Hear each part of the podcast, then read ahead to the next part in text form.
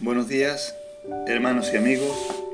Un día Jesús dijo, Gloria de los hombres no recibo, mas yo conozco que no tenéis amor de Dios en vosotros.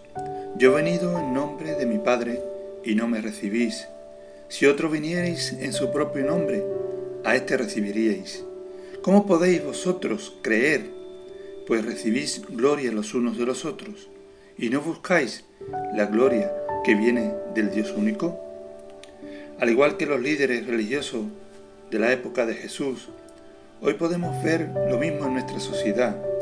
Estos líderes del tiempo de Jesús gozaban de privilegio en Israel. Ellos eran populares, tenían fama. En estos días vemos por televisión, en las noticias, que hay elecciones en la capital de nuestro país. En la Comunidad de Madrid, cada candidato trata de darse a conocer, de conseguir seguidores, de convencer mediante promesas seductoras, buscando la alabanza del pueblo de una u otra manera, el ser popular y famoso aún más. Cuando Jesús vino a la tierra, Él era el Mesías prometido, el Rey de los judíos. Podría haber hecho valer sus títulos, emplear sus milagros para ganarse el favor de la multitud, pero no fue así. Todo lo contrario, vivió en una profunda humildad. Las multitudes lo, lo siguieron porque su amor y su compasión las atraía. Jesús siempre decía claramente la verdad, sin disimularla, para agradar a sus oyentes. Sus actos y sus palabras eran coherentes con las sagradas escrituras y todos lo sabían. Jesús no buscó la popularidad, Jesús no buscó la fama.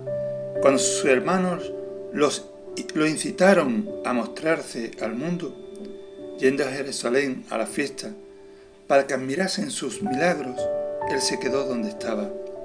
Cuando sus discípulos le informaron que todo el mundo lo estaba buscando, simplemente dijo, vamos a los lugares vecinos.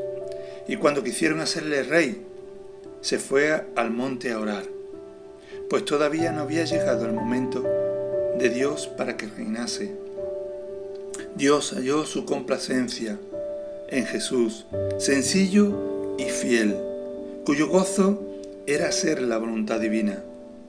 Así también nosotros, hermanos, debemos aprender a ser sencillos, fieles y cuyo gozo sea hacer la voluntad de Dios en todo momento, buscando su aprobación en nuestras acciones, en nuestras palabras, en nuestros pensamientos, y no querer agradar a aquellos que con sus actitudes o sus palabras desagradan a Dios, porque solo buscan la aprobación del mundo.